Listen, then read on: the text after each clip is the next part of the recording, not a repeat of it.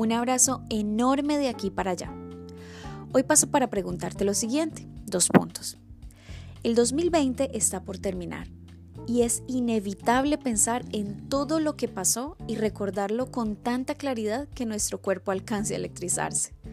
Pero, ¿ves con la misma claridad lo que quieres que pase en los próximos 365 días que el calendario está por iniciar? Bueno, si estás en proceso de construcción, hay algo que todos nosotros podemos hacer y que sin duda, si lo conseguimos, nos dejará más satisfacción que culpa. ¿Quieres saber qué es? Si la respuesta es sí, te invito a seguir escuchando porque esto es real.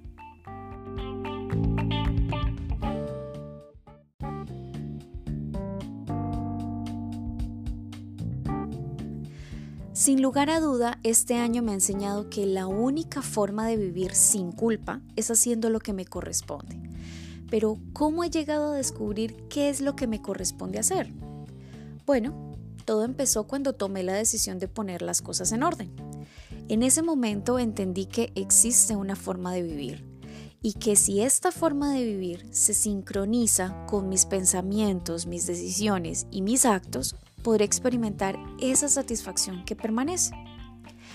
El jueves, en mi devocional, reflexionaba precisamente sobre ello, especialmente porque el texto que leía hablaba de dos cosas que inicialmente parecen contrarias, pero que en realidad se relacionan tanto que logran afectarse mutuamente.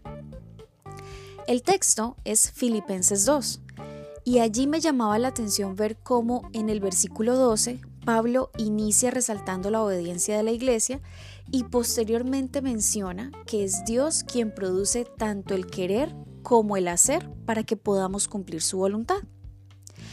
En algún momento esto me generó inquietud, pues me preguntaba, bueno, finalmente, ¿qué es?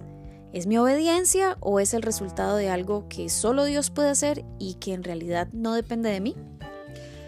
Pero al leer los siguientes versículos me daba cuenta que más allá de saber finalmente de qué se trata, sea lo uno o sea lo otro, solo en uno de esos dos aspectos intervengo yo y por tanto ese es el que a mí me corresponde. Y este es el disponerme intencionalmente. Pero disponerme a qué? Esta pregunta también me la hice y su respuesta la he venido encontrando a través de cada momento en el que me expongo a la palabra en cada devocional en el que Dios me muestra cuál es su voluntad, en el que me exhorta a tomar decisiones, en el que me permite conocerle y en el que me lleva a bendecir a otros a través de su mensaje. Cada vez que me dispongo a obedecer, confirmo que su palabra se cumple, ya que la decisión de buscarle y de obedecerle me llevan a hacer su voluntad y esto a su vez a vivir sin sentimientos de culpa tal como lo dice en el versículo 15 de este mismo capítulo, y con consecuencias muy positivas para mi vida. Y bueno, en esto se ha traducido mi verdadero gozo en estos últimos cinco meses. Y como no soy un producto terminado, en esto se traduce mi propósito para el 2021. En seguir conociendo a Papito Dios, en seguir escuchando lo que viene de su corazón y en seguir haciendo la parte que me corresponde, es decir, hacer su perfecta voluntad. Ese es mi granito de arena, y si te dispones, también puede ser el tuyo.